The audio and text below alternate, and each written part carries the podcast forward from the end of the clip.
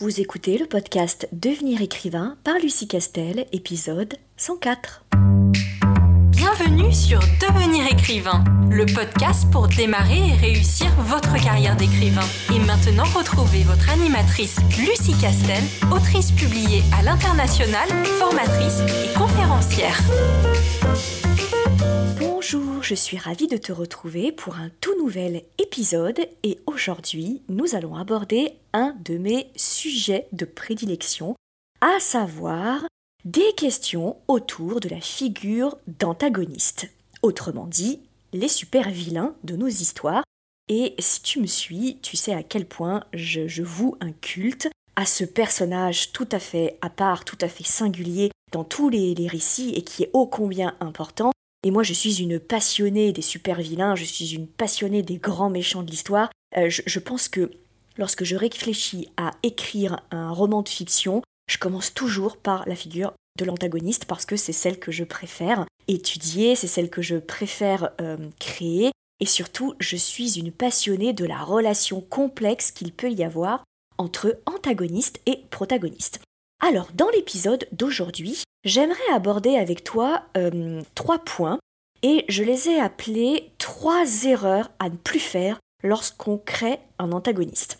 Alors, c'est une façon d'appeler les choses un peu euh, provocatrice, mais n'empêche que ces erreurs-là, je les vois encore trop souvent dans euh, certains romans, voire dans certains films et dans certaines séries, et je trouve qu'avec la prolifération des récits, des personnages, etc., on a de plus en plus de recul sur ce qui fonctionne, sur ce qui est équilibré, parce que plus on augmente la base de spectateurs et de lecteurs, plus ces spectateurs et ces lecteurs notent, plus euh, ils font part de leur avis, de leur ressenti et qu'il y a des tendances. Donc on ne peut pas ignorer qu'il y a quand même des choses qui sont systématiquement relevées par les lecteurs et les spectateurs, qui systématiquement les agacent, nous agacent, et il y a quand même des tendances. Et donc, j'en ai tiré trois, et je me suis dit qu'il était intéressant qu'on les aborde, parce que elles peuvent donner lieu à des réflexions et lorsque on travaille une nouvelle histoire dans laquelle on a une figure de l'antagoniste très importante et qui va tenir une partie de, de l'histoire,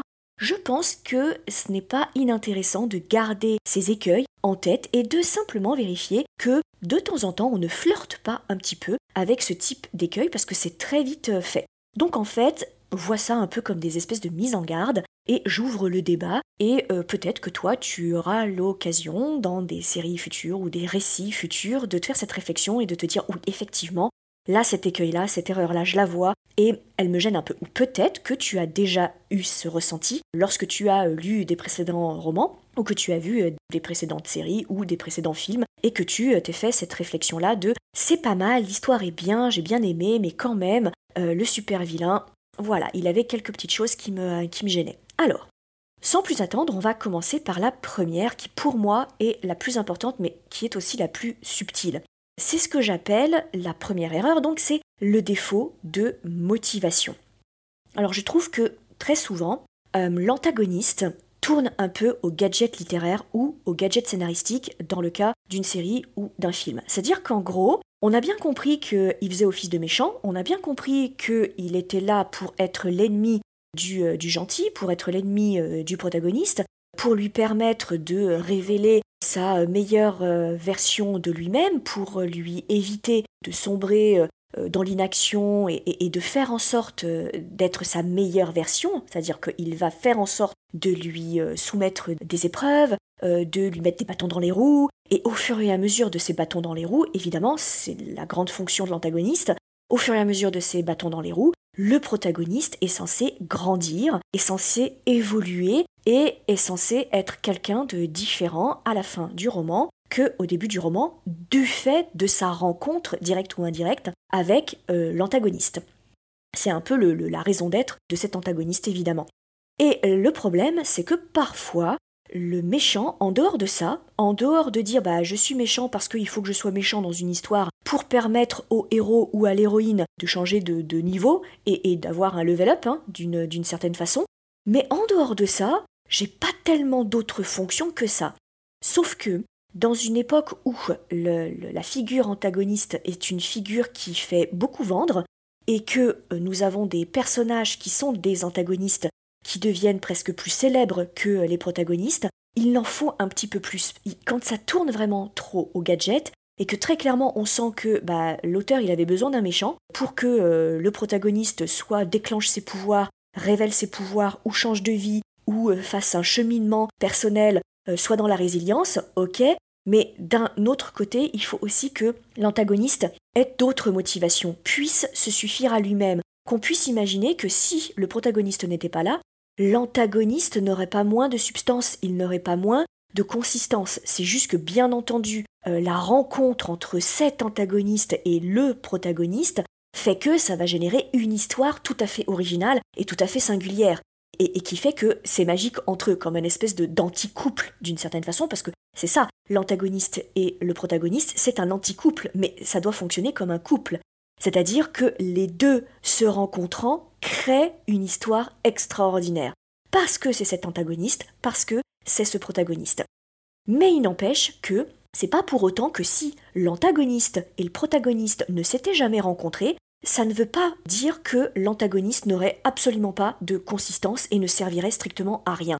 Et souvent, c'est un petit peu euh, ce qu'on peut reprocher à des euh, antagonistes qui euh, sortent du chapeau quand on a besoin d'eux au niveau de la scène ou au niveau de, de l'étape du roman qui va faire que le protagoniste va évoluer face à l'adversité, mais en dehors de ça, euh, voilà, il sert pas non plus euh, à grand chose. Et donc l'antagoniste souvent devient creux et ça tourne un peu au, gadget quoi. Et, à, la marionnette qui est euh, oh on agite l'antagoniste alors on sait pas trop ce qu'il fout là on sait pas trop pourquoi il est acharné à ce point à mettre des bâtons dans les roues du protagoniste c'est quoi ses motivations? C'est quoi son moteur? À, part être là pour pour emmerder le protagoniste et pour et, pour lui, lui, lui mettre des difficultés sur le chemin en dehors de ça c'est quoi sa raison d'être à cet antagoniste? Qu'est-ce qu'il fait là?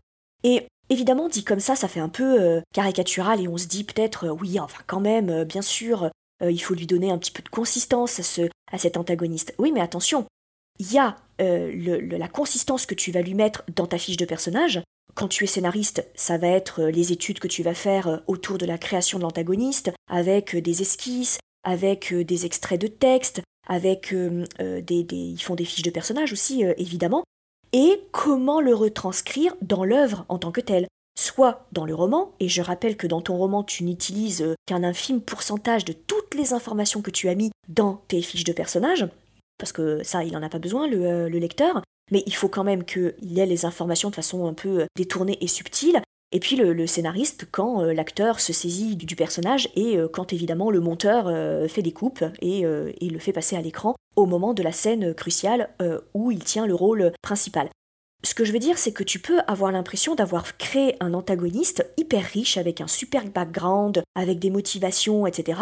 N'empêche que quand tu vas être pris dans le flot de l'écriture de ton roman, du premier jet et de la correction, tu vas être tellement focalisé sur l'évolution de ton protagoniste, ou de tes personnages principaux, si tu en as plusieurs, de l'évolution de ton intrigue et puis le dénouement de ton intrigue, que, évidemment, quand l'antagoniste fait son apparition, et il n'est pas non-stop sur tous les chapitres, parce que sinon ce serait le protagoniste, on est d'accord, mais souvent l'antagoniste, il tient pas...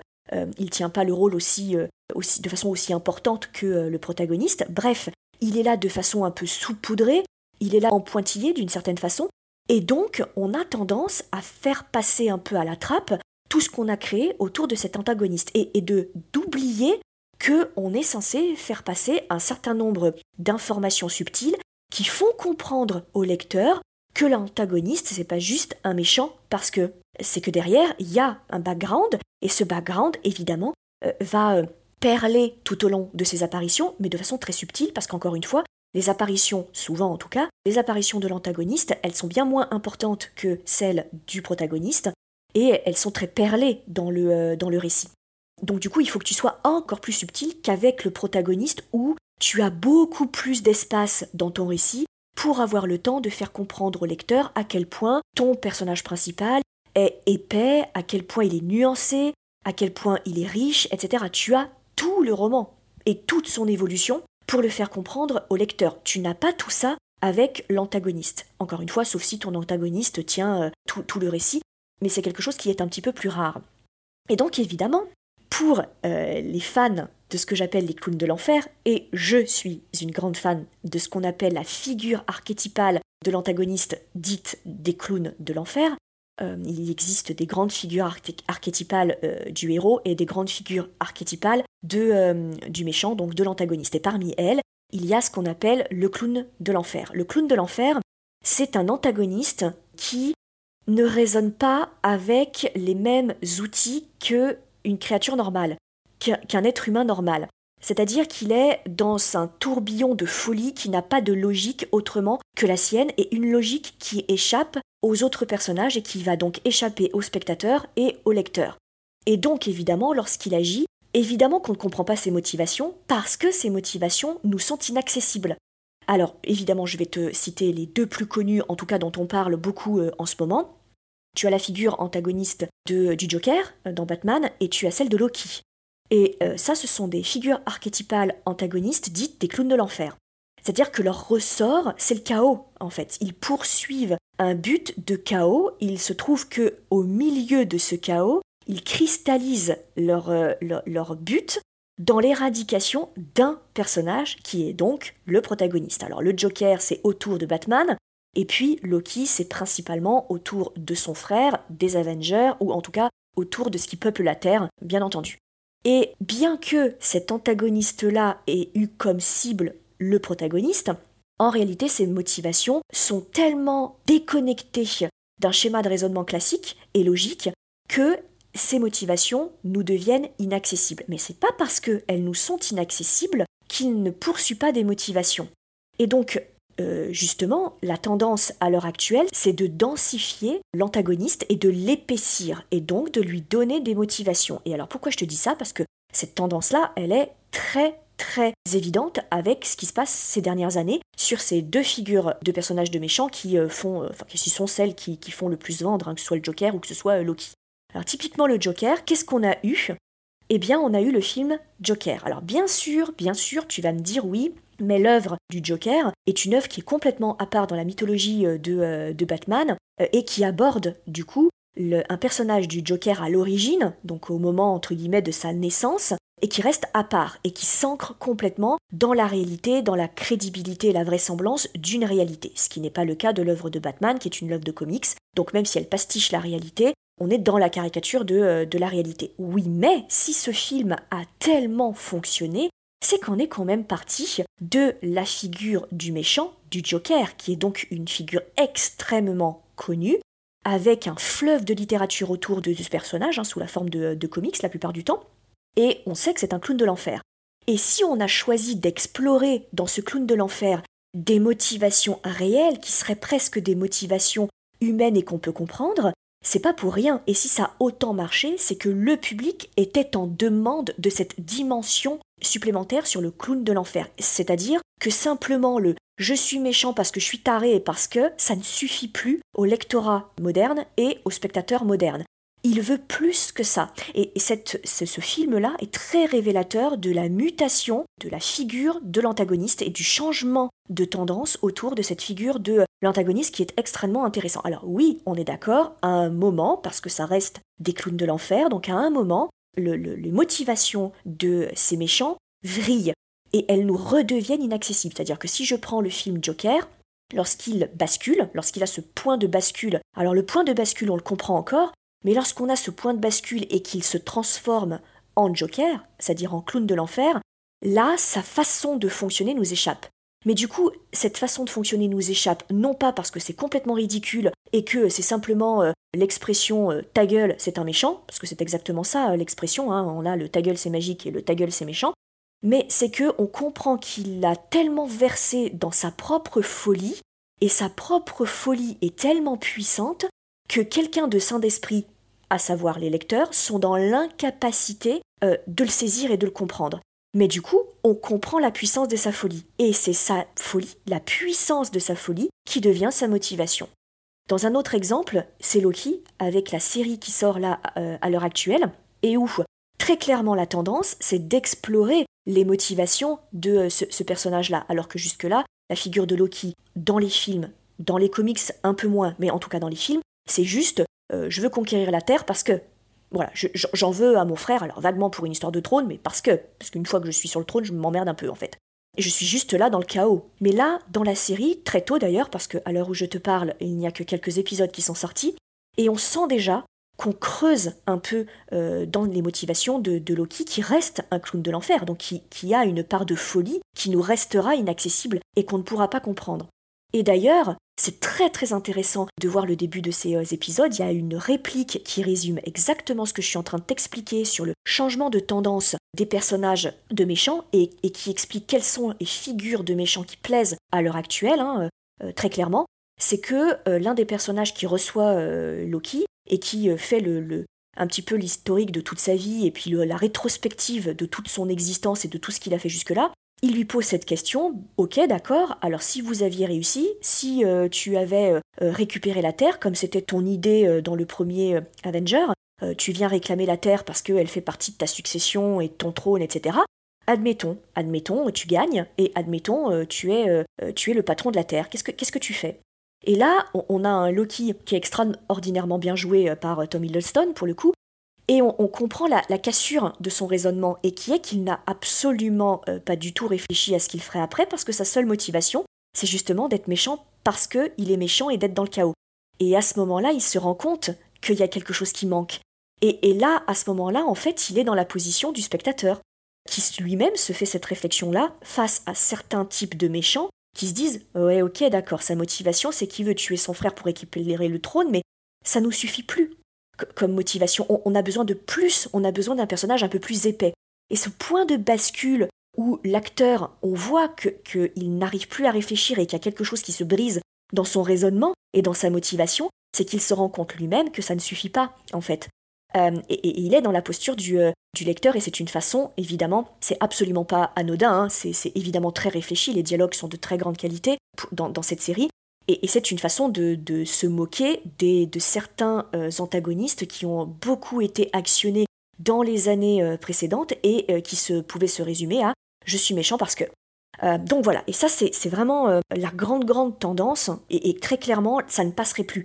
Quand on ne creuse pas assez un antagoniste, ça, ne passe plus. Et puis, sans aller beaucoup plus loin, parce que j'ai fait un podcast sur le, sujet, hein, sur la, relation entre protagoniste et, antagoniste, et comment réussir un antagoniste, ce qui est important, du coup, dans l'antagoniste et dans le protagoniste, c'est leur relation à tous les deux. Et si les deux personnages, il y en a un des deux qui est raté, l'autre, par phénomène de ricochet, sera raté aussi. C'est-à-dire que si tu rates le méchant, tu rates en partie ton héros. Si tu rates complètement ton héros, tu rates en partie ton méchant. Pourquoi? Parce qu'encore une fois, antagoniste et protagoniste fonctionnent comme un anticouple. Mais c'est quand même un couple. Donc euh, il faut tous les deux qu'ils s'apportent quelque chose. Alors dans la négativité, bien sûr, parce que c'est dans le conflit, et c'est dans la lutte, mais ils, doivent s'apporter quelque chose, ils doivent être liés, et les deux ensemble doivent créer une histoire meilleure que s'ils n'avaient pas été ensemble. Euh, voilà. Ça, c'est le premier, euh, le, premier écueil, la première erreur. Deuxième euh, erreur, eh bien, elle fait le lien avec ce que je suis en train de te dire, à savoir qu'il fonctionne comme un anticouple.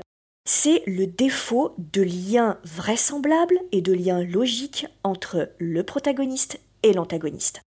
C'est-à-dire que si tu veux que ton histoire soit originale et que le protagoniste et l'antagoniste deviennent des, personnages extraordinairement complexes, épais et intéressants, il faut que les deux se trouvent. Il faut qu'on comprenne pourquoi les deux ensemble, ça devient magique.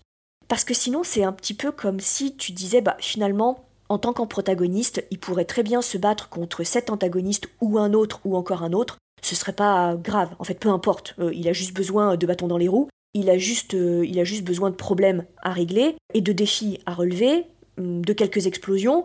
Euh, mais, mais, sinon, en dehors de ça, euh, on s'en fout que ce soit cet antagoniste-là, n'importe quel autre ferait l'affaire. Inversement, si tu as bétonné ton antagoniste et qu'en face tu as un protagoniste qui finalement, lui ou un autre, il n'a pas tellement de qualités uniques, exceptionnelles, caractéristiques, etc., qui fait que du coup c'est celui-là et pas un autre, bon, bah du coup la, la relation, elle devient assez banale. Donc, il faut que à chaque fois, quand tu crées un antagoniste et un protagoniste, évidemment tu vas les créer chacun euh, l'un après l'autre ou chacun euh, d'un côté et de l'autre, mais à un moment, il va falloir que tu les rassembles et que tu penses la relation à deux ou à trois euh, si tu en as plus évidemment, mais que tu, que tu crées la relation entre la figure des antagonistes ou de l'antagoniste et la figure du protagoniste ou des protagonistes.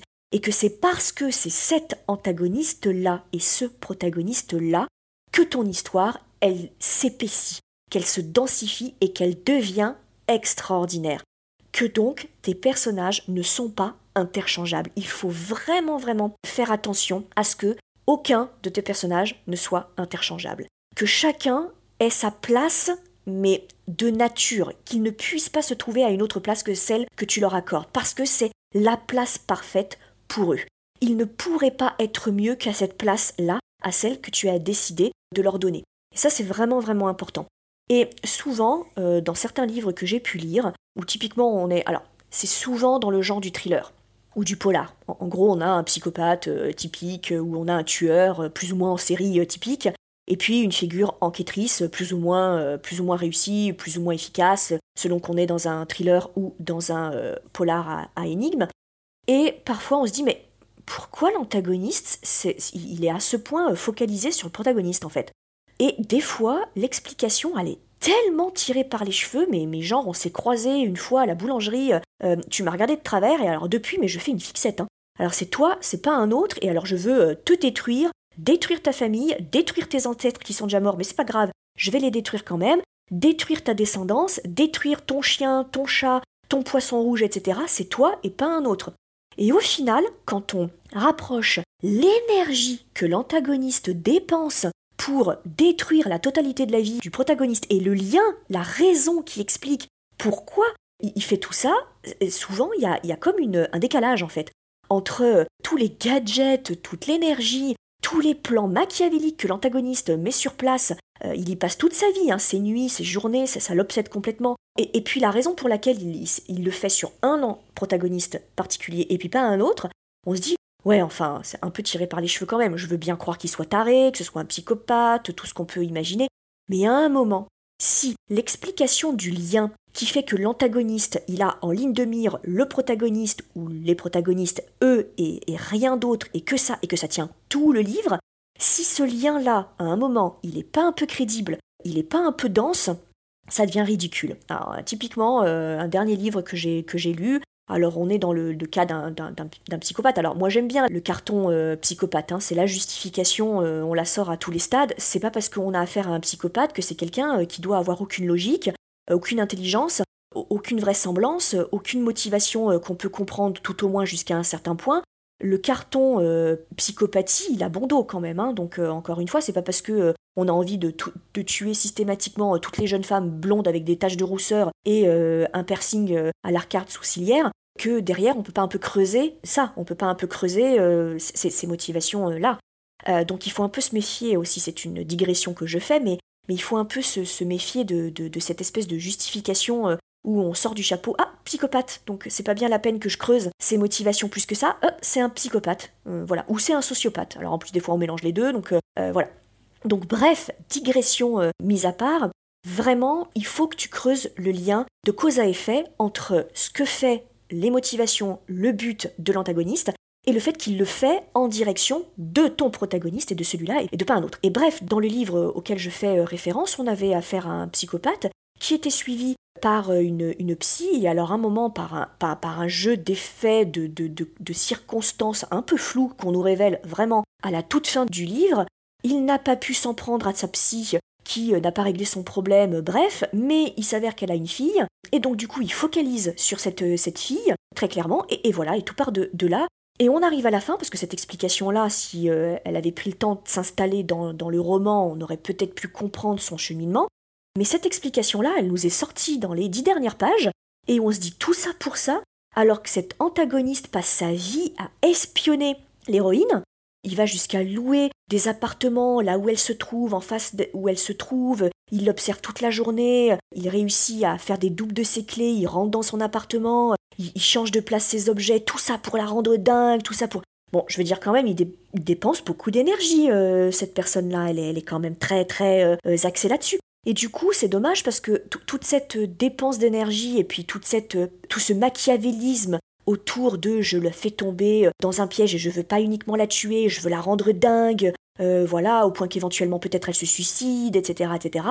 bon, c'est dommage que ça ne se justifie que par un tout petit truc, un lien qui est vraiment ultra tiré par les cheveux, et dans lequel finalement on n'a pas été assez loin dans la folie, comme un clown de l'enfer, où là, du coup, ça aurait pu se justifier, et ça manquait un petit peu de fond, un petit peu de, lien. En demeurant, le, livre était très bien écrit, voilà, il était très bien structuré, il n'y avait pas de souci euh, là-dessus, mais c'est un peu dommage que on ait manqué un petit peu de ce, lien-là.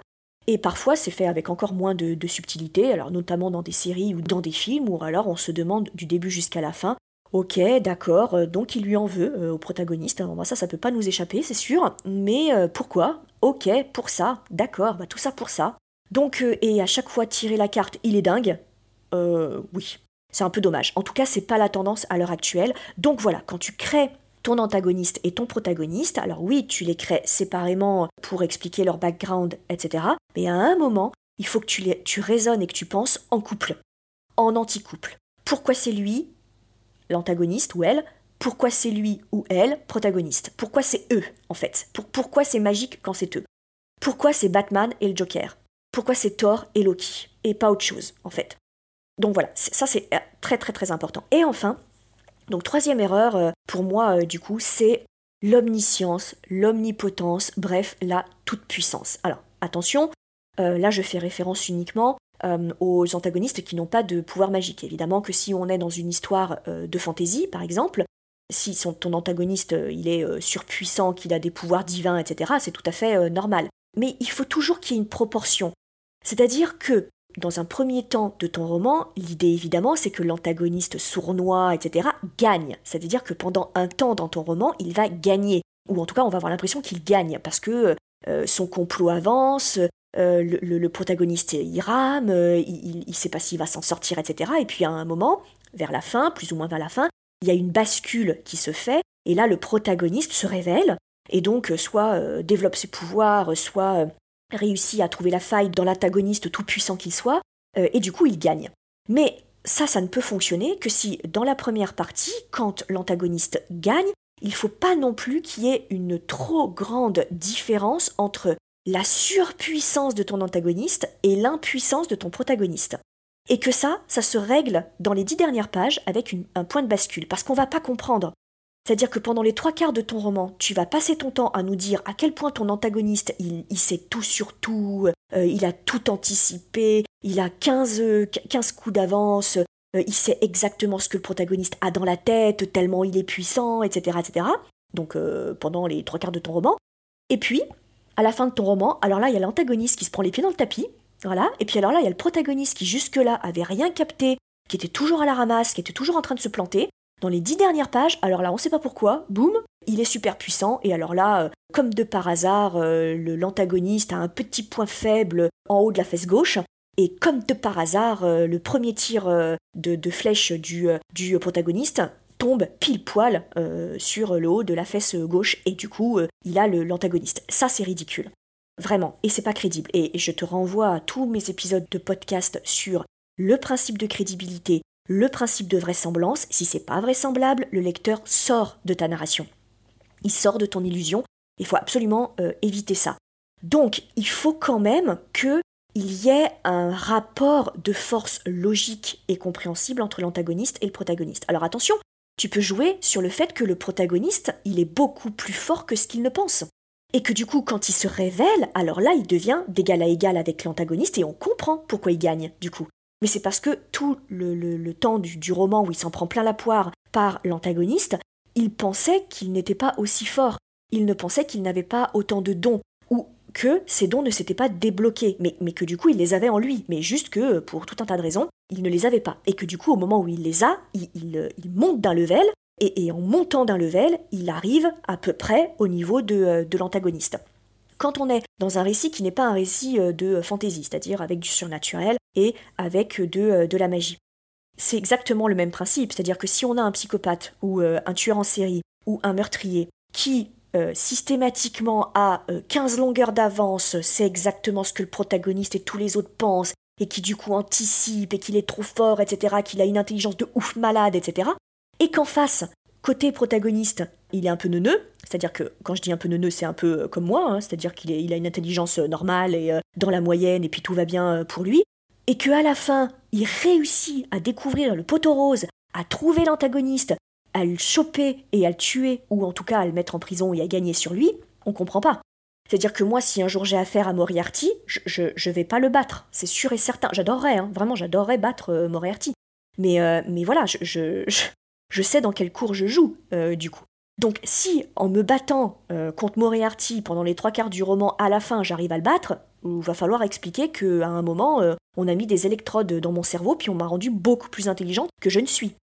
Donc et ça, le nombre de fois où je le lis encore dans des romans et où je me dis à la fin, la pirouette, ou alors là, mais limite, l'antagoniste, euh, il est allé chercher un paquet de chewing-gum, genre, euh, il en a pas acheté depuis 15 ans, mais alors ce jour-là, pile poil, il va chercher un paquet de chewing-gum, et alors comme de par hasard, le protagoniste était là, et là, il reconnaît tout de suite le protagoniste, il fait le lien, il lui saute dessus, on ne savait pas, mais il pratiquait euh, le kickboxing, donc du coup, il, rétame l'antagoniste, et puis basta, c'est plié là encore, je te renvoie au principe de vraisemblance et de logique, et ça, ça n'est pas euh, logique. Donc, il faut que ce soit plus subtil. Et encore, là, ce que tu vas faire, c'est que tu vas tricher avec le lecteur. Et par exemple, tu vas lui donner l'impression que le protagoniste est d'une intelligence bien moins importante que celle de l'antagoniste, mais c'est parce qu'en fait, euh, il n'a pas les bons éléments, du coup. Euh, auteur, tu ne lui as pas donné les bons éléments, mais à partir du moment où il a les bons éléments, comme il est tout autant intelligent que euh, l'antagoniste est fort que l'antagoniste, alors là, il devient euh, très fort. Et c'est ce jeu d'équilibre qui se joue à pas grand-chose qui fait le suspense et qui fait qu'on on craint pour, pour le protagoniste parce qu'on sait que des fois il peut y arriver et que quand il chou, on se dit ah là là, c'était un cheveu. Mais si dès le départ, de toute façon, on sait qu'il a aucune chance, bah très clairement, le jour où je rencontre Thanos, moi, si j'ai pas les pouvoirs de, de Captain Marvel euh, ou euh, de euh, la sorcière écarlate, je, enfin bon, voilà, je, y a, l'histoire est pliée en fait. Je c'est même pas la peine qu'on en parle de ma relation avec Thanos, du coup. Donc ça n'a aucun intérêt. Par contre, si on, on comprend qu'arrivé à la fin, j'avais le potentiel d'une sorcière écarlate, mais que je ne le savais pas, qu'il y avait des petits signes, mais que j'ai pas pu les voir, etc., etc alors là oui, ça devient intéressant parce que le lecteur, lui, sait que le, protagoniste a du potentiel, mais le protagoniste l'ignore. Et ça, c'est un des ressorts euh, du suspense. J'ai fait un module très... Euh, euh, dans la formation Licard, j'ai fait un module complet sur comment créer du suspense dans un, roman, parce que le suspense, c'est le nerf des, des, best-sellers, hein, ça c'est certain. Et justement, le fait que le lecteur sache des choses que le protagoniste ignore, c'est extraordinairement efficace. Donc le lecteur peut savoir qu'en fait, le protagoniste, il est bien plus fort, il est bien plus futé qu'on ne pense, mais que ça va se révéler à un moment ou à un autre, et il sait qu'à ce moment-là, il aura une chance contre l'antagoniste. Et puis bien sûr, tu as le, côté aussi euh, protagoniste de génie, mais dans la tête duquel tu n'es jamais. Et, là, ça se joue comme un bras de fer de génie à génie, et de puissance à puissance.